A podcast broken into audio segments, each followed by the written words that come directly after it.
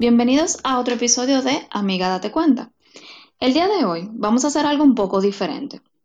Hoy les traigo un ejercicio de imaginación. Se llama el test del cubo. Es posible que lo hayan escuchado en algún momento y la verdad es que es una de mis herramientas favoritas. Lo que más me gusta de la herramienta en sí es que es sumamente versátil y se presta mucho para poder jugar. Eh, puede ser usado como un ejercicio de meditación, Puede ser usado como un test psicológico, como un juego para conocer a los demás o como un ejercicio de autoconocimiento. Incluso conozco personas que lo utilizan para despertar la creatividad cuando tienen periodos de falta de inspiración. Hoy, particularmente, me interesa que lo veamos desde la perspectiva de autoconocimiento. Entonces, les recomiendo que busquen lápiz y papel y yo les voy a ir pidiendo que se vayan imaginando ciertos elementos y les voy a hacer preguntas acerca de ellos. Lo que me interesa que hagan es que vayan escribiendo sus respuestas y si necesitan ir pausando en algún momento para escribir, también es completamente válido. La verdad es que las preguntas sirven un poco más para poder echar a andar la imaginación, por ponerlo de alguna manera. Pero si con la pregunta del principio ya comienzan a imaginar cosas, lo pueden pausar, empezar a escribir y luego ver si hay dentro de las preguntas que se les hacen eh, algo que se haya quedado fuera. Entonces, vamos a empezar imaginándote un desierto.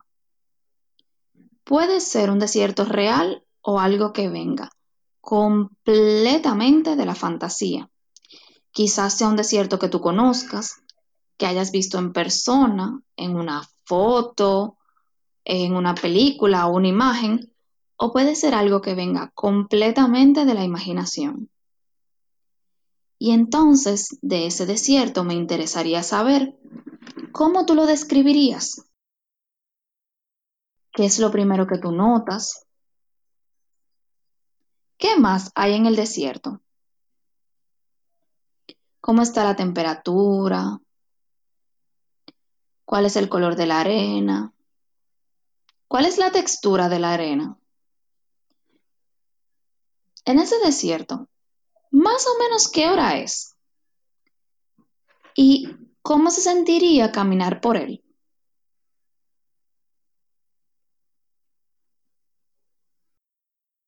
En el desierto hay una figura geométrica es un cubo. De esos cubos que son seis cuadrados iguales. Deja fluir tu imaginación y construyelo a tu gusto. Y entonces lo vas a describir con la mayor cantidad de detalle posible. Puedes escribir, por ejemplo, qué tamaño tiene, de qué color es, de qué material está hecho, cuál es su textura. Es decir, si tú pudieras tocarlo, ¿cómo se sentiría el cubo? Si es transparente, traslúcido o si es de un color sólido. ¿El cubo es ligero o pesado? ¿Macizo o hueco? Y si es hueco, ¿está sellado o se puede abrir? ¿Tiene algo adentro? ¿Qué tan grande es el cubo en comparación con el desierto? ¿Y dónde y cómo está colocado el cubo en el desierto? Ahora vas a elegir al menos cinco palabras que describan al cubo. Pueden ser cosas que ya tú hayas mencionado anteriormente. Y vas a escribir qué te hace sentir o pensar.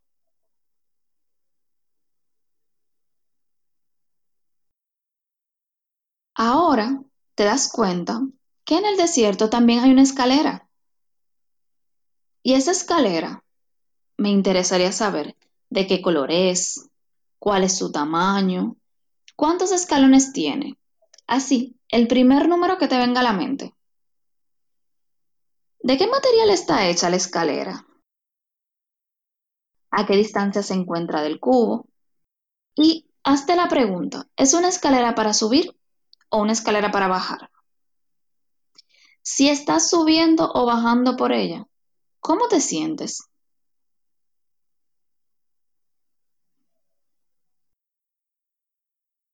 En el desierto hay también un caballo. Quiero que lo imagines con la mayor cantidad de detalle posible y que me digas, por ejemplo, de qué color es el caballo, cuál es la impresión que te da. ¿Es salvaje, domesticado? ¿Tiene sillas, riendas, herraduras? ¿Qué está haciendo el caballo en el desierto? ¿Y por dónde anda en el desierto? Más o menos a qué distancia se encuentra del cubo. También ese caballo, ¿cómo se siente? ¿Tiene hambre, sed, está cansado o está lleno de energía? Y por último, del caballo. ¿Cómo llegó al desierto ese caballo?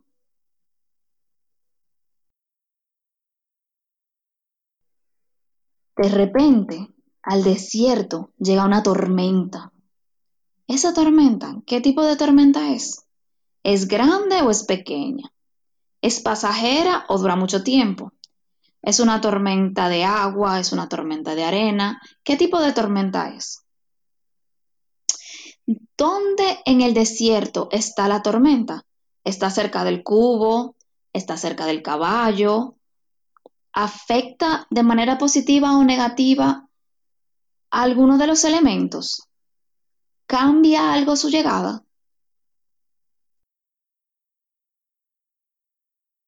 Y para terminar, en el desierto hay flores.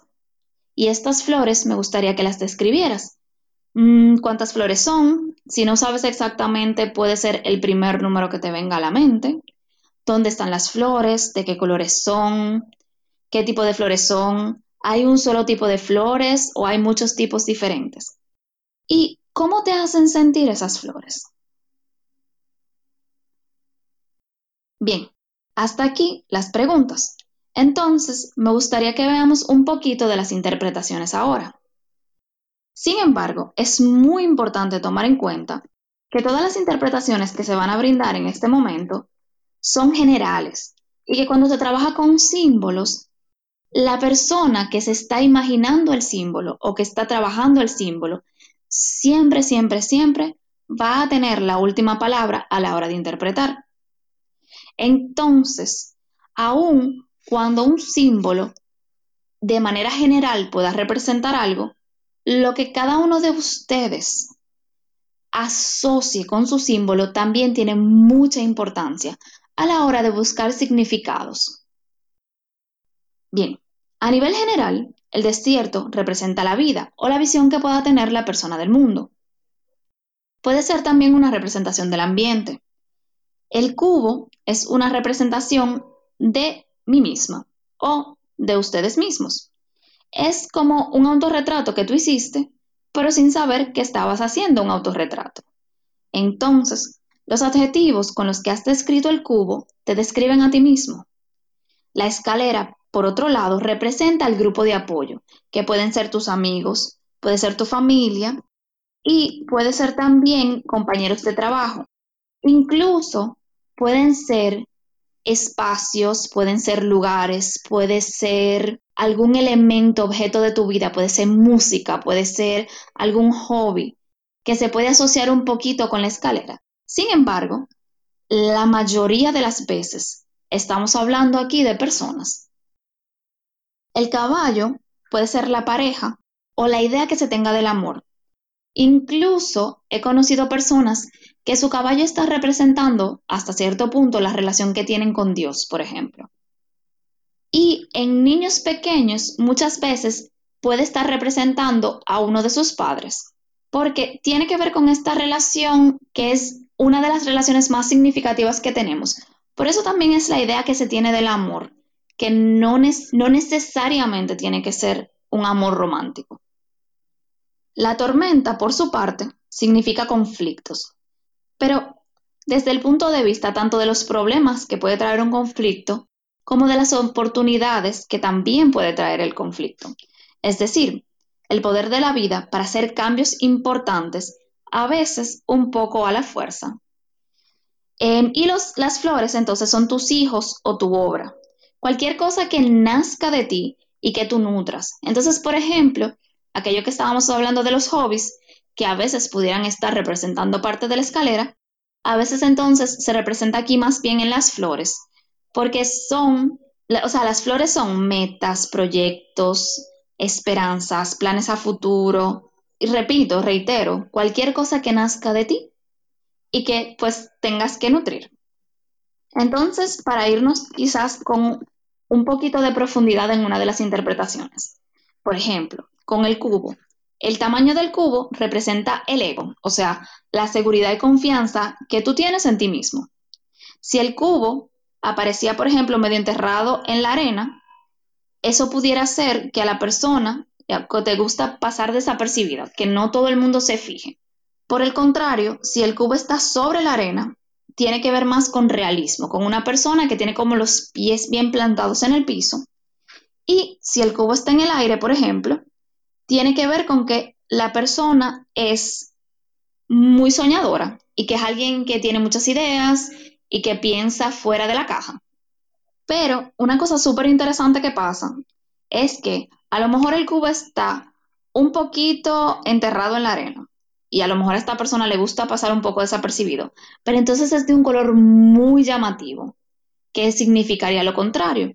Y lo que hacemos es que revisamos cuáles son el tipo de situaciones donde quizás a la persona le gusta pasar desapercibido y cuáles son el tipo de situaciones en las que quizás a la persona le gusta recibir la mirada del otro, le gusta que se den cuenta que existe o le gusta quizás un poco llamar la atención. Em, si el cubo es transparente, por ejemplo, tiene que ver mucho con personas que son fáciles de leer, que no tienen nada que ocultar. Los cubos que son de colores más sólidos, entonces estos colores muchas veces representan el estado de ánimo, pero a veces pueden haber eh, situaciones especiales. Por ejemplo, recuerdo que he visto varios cubos o que he oído de varios cubos que en vez de ser de colores sólidos o que ser transparente, están hechos de espejo. Y aquí pueden haber varias vertientes. Una hipótesis, por ejemplo, pudiera ser que esta persona es muy buena siendo empático y reflejándole a los demás eh, sus propias realidades.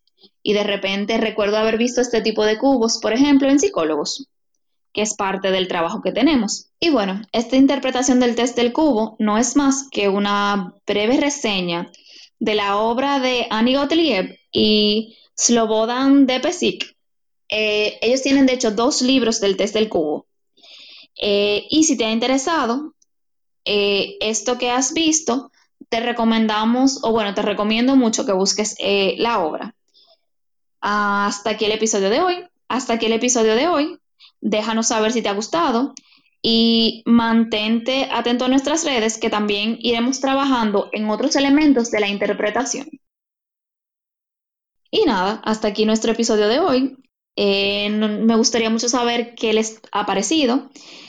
Recuerden que se pueden poner en contacto con nosotros a través de nuestras redes, eh, por Instagram ADC el podcast y por nuestro correo electrónico adcelpodcast.gmail.com. Bye.